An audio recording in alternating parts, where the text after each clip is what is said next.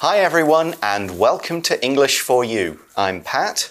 I'm Jonathan. Today we're going to talk about something that I'm personally quite interested in. Mm-hmm. We're going to talk about using computers to create pictures that look real, but actually they're not real at all. Oh, Maybe you've seen funny pictures online that you know can't be real. Sure. I've seen a lot of kind of funny photoshops. Is that what we're talking about?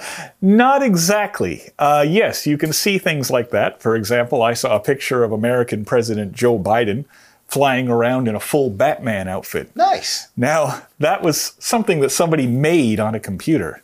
But what if the computer could make a picture by itself? Whoa, that's getting into almost science fiction sort of areas here.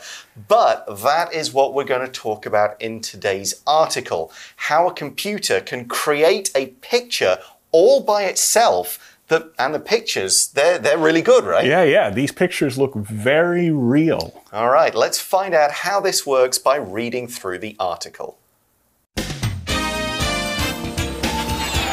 Reading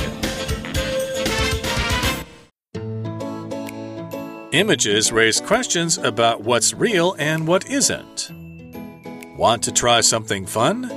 On your computer or phone, open the website thispersondoesnotexist.com. You'll see something that appears to be a photograph of a person. However, this picture isn't a photograph at all, and the person is not real. It's an image created by artificial intelligence. The website uses an algorithm to examine a huge number of real images. Information from these images is then put together by using an advanced neural network to create a completely new image. What's more, this technology is not limited to faces. For example, one company has been using it to develop new anime characters.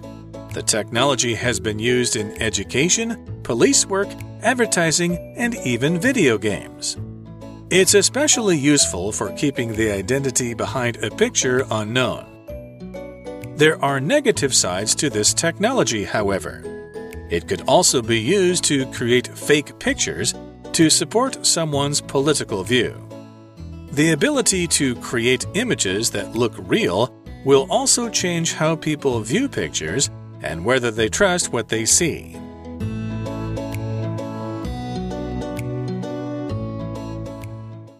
So the article begins by kind of giving us, the reader, a chance to check this thing out first. It says, Want to try something fun?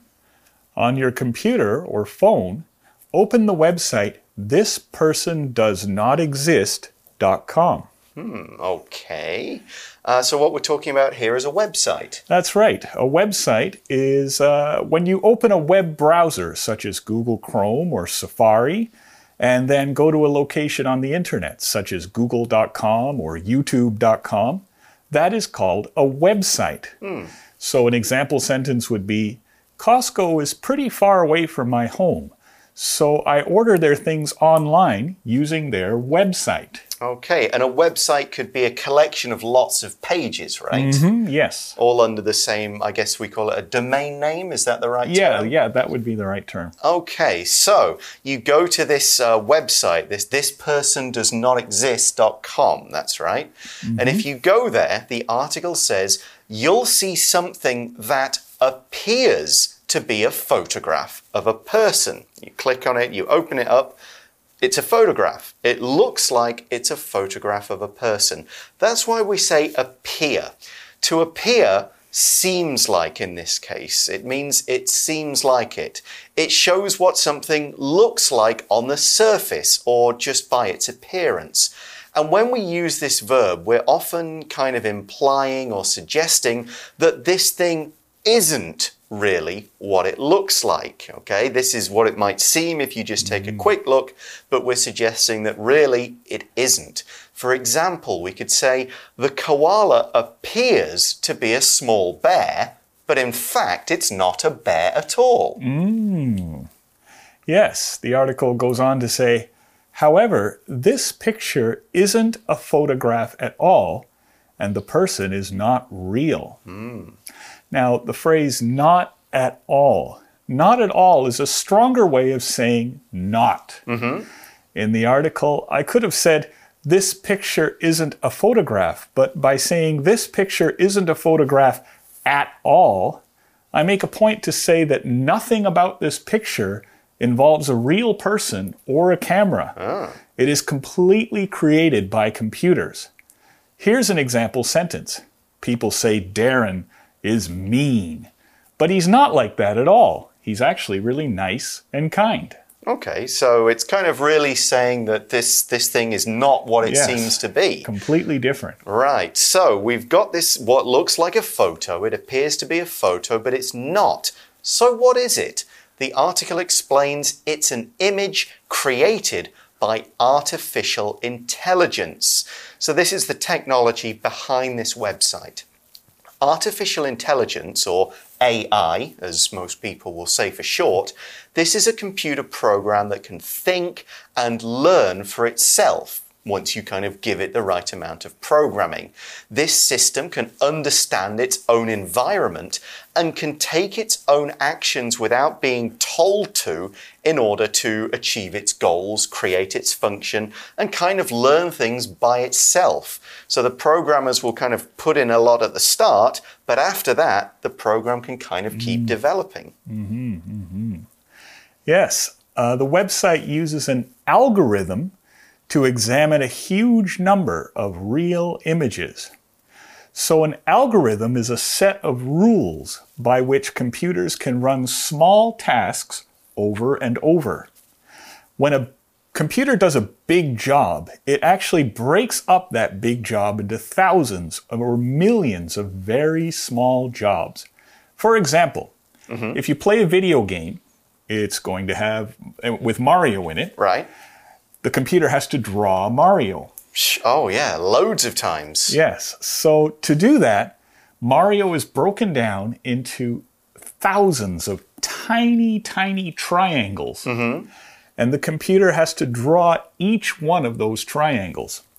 Now, instead of teaching the computer how to draw each triangle one by one by one, the rules defined in the algorithm uh, let the computer learn how to draw Mario much more quickly. Ah, gotcha. So, in the article, the computer is using a special set of rules to look at thousands of images and gather data. So we're saying this algorithm examines many real photos. To examine something means to look at it closely to find out what it is, what it does, how it works, get all the information about it. It's not a quick look. You don't just go, mm, okay, I get it, and move on. It's looking at it in real detail, top to bottom, in a very kind of logical way to get all the information you can. It's what a scientist or someone like that would do. Here's another example.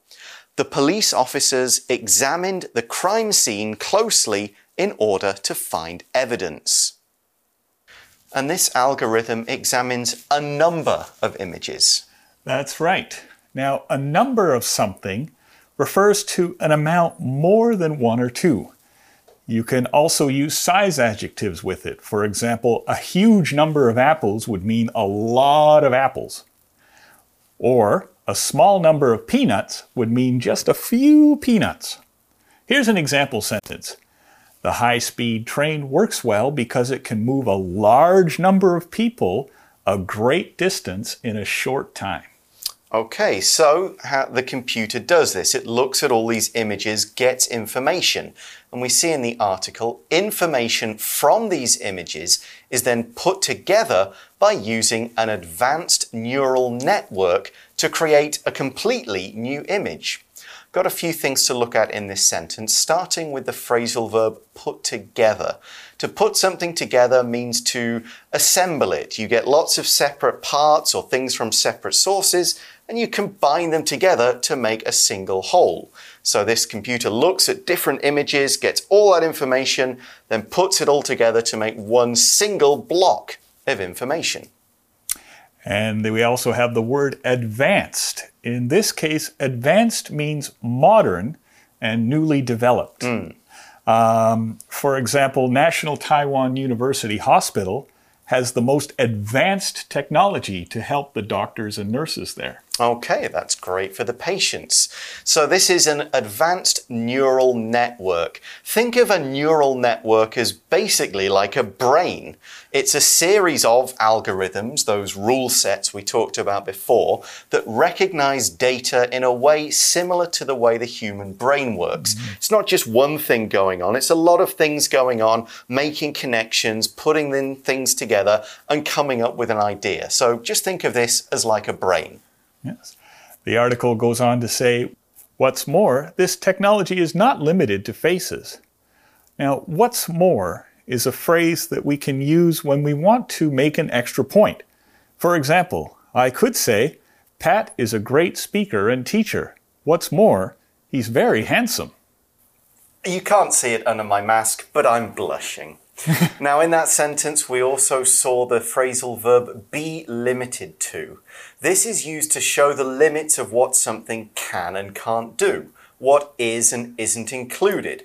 For example, if you say, like, this restaurant is limited to 200 people, only 200 people can come in and eat at the same time. Saying this technology is not limited to faces is saying it can do a lot more than that. Mm. The article goes on to say, for example, one company has been using it to develop new anime characters. Okay, let's look at our language in focus. Today we're going to talk about the present perfect simple versus the present perfect continuous. First, let's start with the present perfect simple. We use this when we want to talk about an action that started in the past and has finished. For example, I could say, I have written a story about robots. That means I finished writing it. With the past present continuous, the action started in the past and is still ongoing. For example, I could say, I have been writing a story about robots. That means the story is not finished yet. I'm still writing it. So, one company has been using this technology, this AI stuff with its algorithms, to develop anime characters, you know, and that seems smart. It's like we've got all this information. Let's use it to build realistic characters for animes. Mm. Here we use the word develop, which means to create, basically, to build something up over time, kind of improving it slowly as you go on. For example, we could say the company is developing tough computers and other products that can be used by the army. And we're talking about anime here. That's right. Anime comes from the Japanese word anime, which is short for animation or cartoons. Hmm. In English, we use it to describe animation that's in a Japanese style, such as Detective Conan or Demon Slayer. Hmm.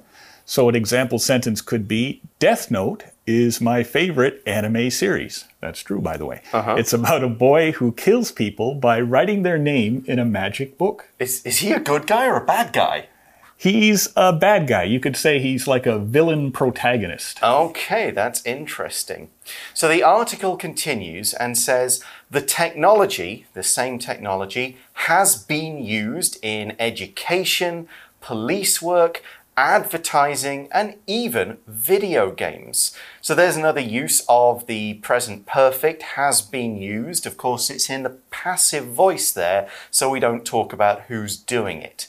So one of the things we mention is advertising. So let's explain that right now.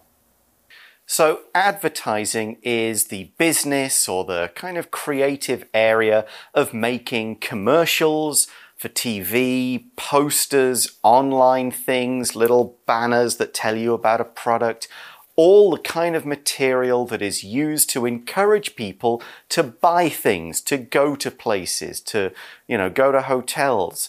Advertising could be the stuff you watch on TV between shows, or you might see on the side of a bus. That's another kind of advertising. Here's an example sentence. The company paid a famous actor to appear in its advertising. So we can see from that last sentence in the article that there are many uses for this kind of technology.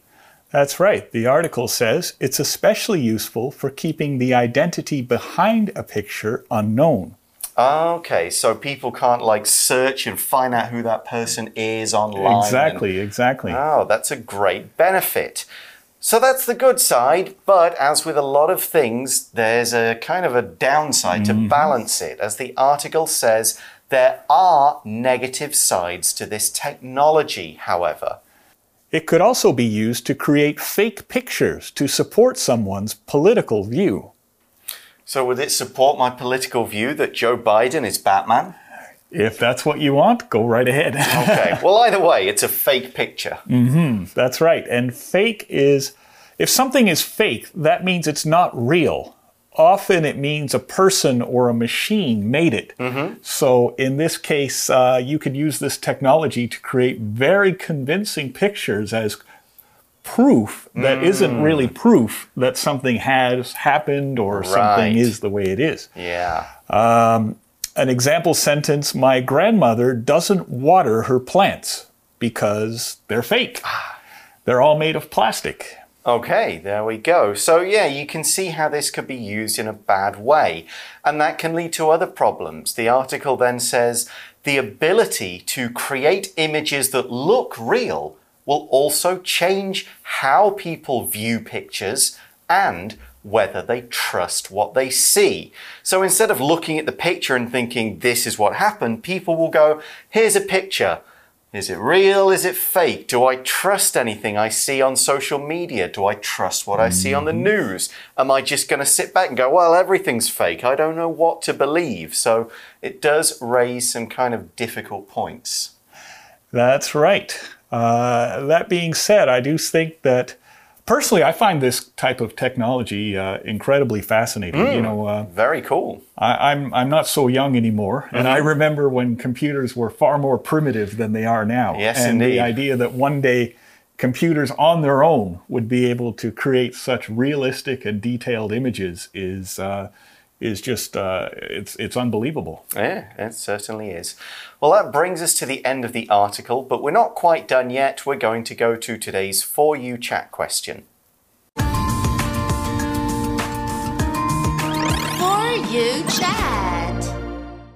So we're going to move on from kind of where we finished just there in the article. The question is Do you think this technology is a good thing or a bad thing? Explain your answer.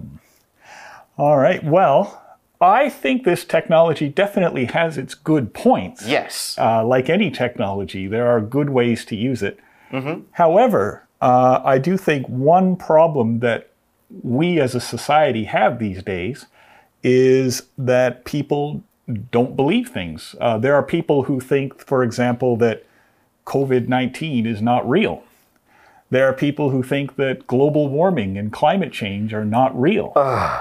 And these are big problems. You know, they can't be solved by just one or two people. They need True. everybody to work together to fix these problems. But it's hard to work together when we can't agree on what the facts are and what is real and what isn't. When we have technology like this, where we can create very detailed, very real looking images mm-hmm. to support what people are saying, then again, it just undermines and it just makes people think, okay, well, it could be fake. Right. Yeah, technology isn't really good or bad. Technology mm-hmm. is just a thing, and it's the way you use it that is good or bad.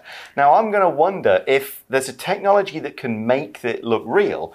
Is there another technology that's going to be able to recognize whether photos have been changed or not, or have been created by computers or are genuine? Because often one thing kind of follows the other. Mm-hmm. And so, therefore, the technology can kind of fix its own problems. What it can't fix, as Jonathan says, is the human problems. Um, so yeah, technology. It's you can look at it both ways. Overall, I generally think technology is positive. I think police using it for certain things, you know, to catch criminals or things like that, that's positive. Education is positive, that kind of thing. So I try I try to look on the bright side of things. But that's all the time we have for today. Thanks for watching, everybody. For English for You, I'm Pat, I'm Jonathan. and we'll talk to you again soon. Bye bye. Vocabulary Review appear. This morning I thought my cat was sick, but she appears to be okay now. Examine. The doctor examined Julie's blood test results and decided she needed to eat more green vegetables. Advanced. The technology at that hospital isn't very advanced, but the doctors work well with what they have. Develop. Christine's company developed a new, cheaper way to send money to another country. Advertising. Ruby likes watching videos online, but she hates it when they're stopped by advertising for companies selling things. Fake. This ring is very pretty, but the diamond isn't real. It's just a fake one. 智慧小补帖 Website Artificial Intelligence AI Algorithm Anime